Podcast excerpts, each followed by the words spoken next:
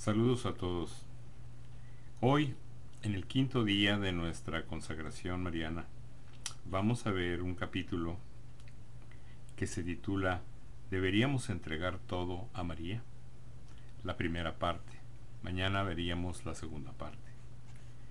Esta pregunta es una pregunta muy interesante, porque la segunda parte de la fórmula monfortiana de consagración dice que debemos ofrecer todo a María, incluyendo nuestros bienes interiores y espirituales, o sea, nuestros méritos, nuestras virtudes, nuestras buenas obras pasadas, presentes y futuras. ¿No les parece demasiado? ¿Estamos renunciando a todas las buenas obras que hemos hecho, que hacemos y que vamos a hacer? Pues no, porque esto es perfecto y además es hermoso y se los vamos a explicar. Considerando cómo la ofrenda afecta tanto a los demás como a nosotros mismos. Con respecto a los demás, cuando nos consagramos totalmente a María, perdemos el derecho incondicional de distribuir entre otras personas el valor de nuestras oraciones y buenas acciones.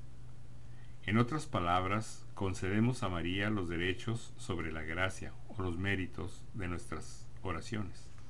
Le decimos, María, te concedo el derecho de distribuir la gracia de mis oraciones como tú quieras.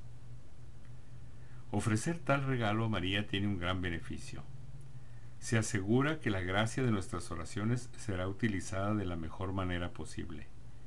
Y ocurre así, debido a la visión privilegiada que tiene ella desde el cielo, y gracias a la comunión íntima en grado sumo con su Hijo Divino, María puede determinar mejor que nosotros cuáles personas tienen mayor necesidad de nuestras oraciones. Por ejemplo, Viendo a una persona olvidada en la China a punto de morir en desesperación, María puede tomar la gracia de nuestras oraciones y sufrimientos ofrecidos y utilizarla para ayudar a ese moribundo a confiar en Dios y aceptar su misericordia. Podría ser la diferencia entre perder y salvar su alma. Con nuestras oraciones, porque ella las usa en este caso y para ese propósito. Ahora bien, tal vez a algunos esta idea nos deje pensando. Ok, me alegra ayudar a la persona que está muriendo en la China, a quien no conozco, pero estaría decepcionado si no pudiera utilizar la gracia de mis oraciones y buenas obras para ayudar a las personas a quienes sí conozco, como mis familiares, amigos, y me preocupa que si concedo a María el derecho de distribuir la gracia de mis oraciones y buenas obras, perderé el derecho de orar por aquellos a los que amo de modo especial, aunque estén en menor necesidad que otras personas en el mundo. Esta es una preocupación legítima, así es, pero no hay razón para preocuparse. ¿Por qué? Por dos razones. Primero, María hace más perfectas las buenas cosas que le damos. Es como si le diéramos harina y ella cuece el pan.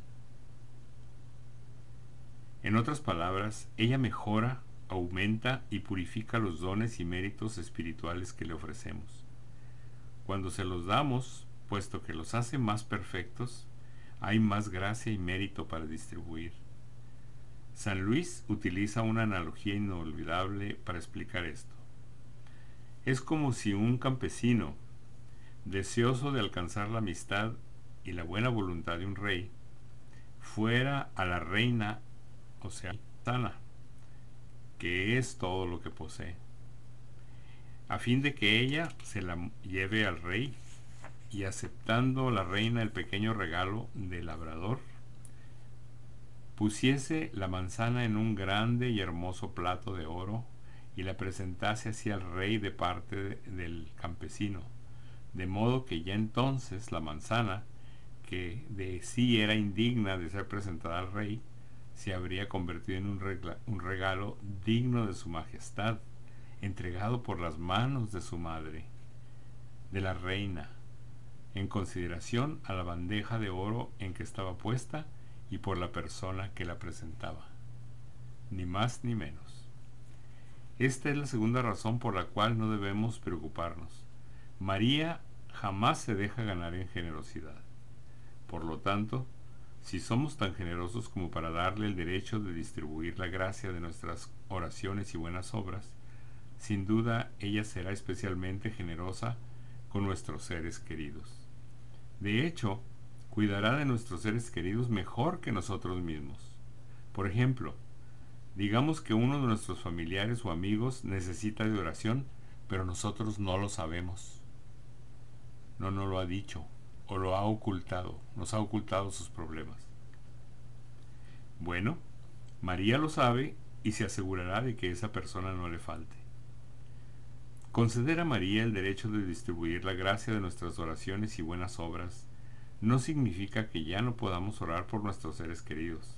Al contrario, podemos y debemos orar por ellos. Solo que damos a María la última palabra en decidir a quién y a qué propósito deberá aplicarse la gracia de nuestras oraciones y buenas obras.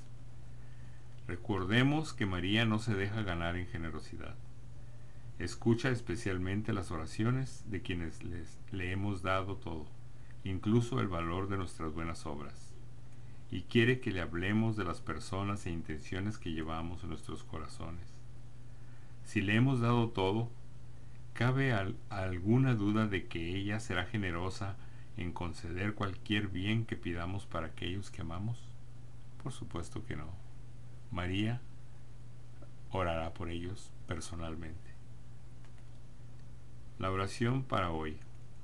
Ven Espíritu Santo que habitas en María.